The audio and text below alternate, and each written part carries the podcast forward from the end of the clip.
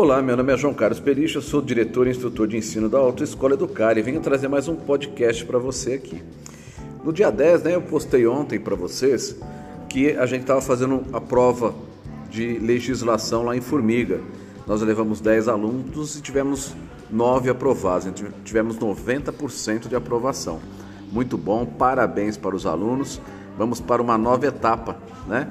Mês que vem, banca novamente Vamos levar uma outra turma e que tenhamos uma aprovação boa como essa daí.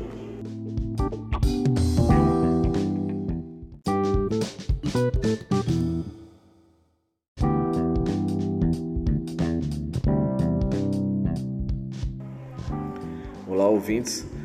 Acabei de voltar da área de exame. Eu fui fazer um pré-exame no aluno. O que consiste esse pré-exame? O aluno ele faz aula com o instrutor quando ele está próximo de concluir sua aula, esse aluno estava com 18 aulas já realizadas, eu fui fazer um pré-exame, como se eu faço a mesma função do examinador. Dou uma volta na área de exame, fazendo os mesmos pedidos do examinador, então não faço correção, eu só peço as manobras e depois no final eu emito um documento com os erros da pessoa, o que ela teve de errado. Esse documento vai tanto para o aluno quanto para o instrutor. Para quê? O instrutor na realidade me acompanhou, ele vai no banco de trás, porque aqui na cidade de Arcos, em Minas Gerais, são dois examinadores, então o nosso instrutor já vai no banco de trás, ele já está ciente dos erros do aluno. Então ele vai trabalhar nessas duas aulas que faltam para a banca, para que esse aluno corrija essas deficiências. Então a gente notou que a gente teve um aumento significativo da aprovação. Hoje nossa média de aprovação ela está acima de 50%. A média em Minas Gerais é 30% de aprovação, quer dizer que nós já estamos quase o dobro, né? A gente já atingiu 66% de aprovação, 60% de aprovação.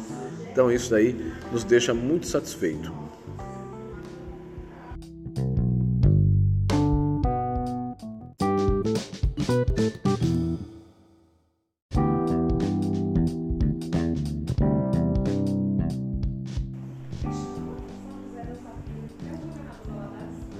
Hoje é dia de prova na Autoescola Educar. Venha você também para cá. Então, uma vez por semana a gente realiza a prova com os alunos, né? São provas que elas têm 30 questões, igual a prova do Detran.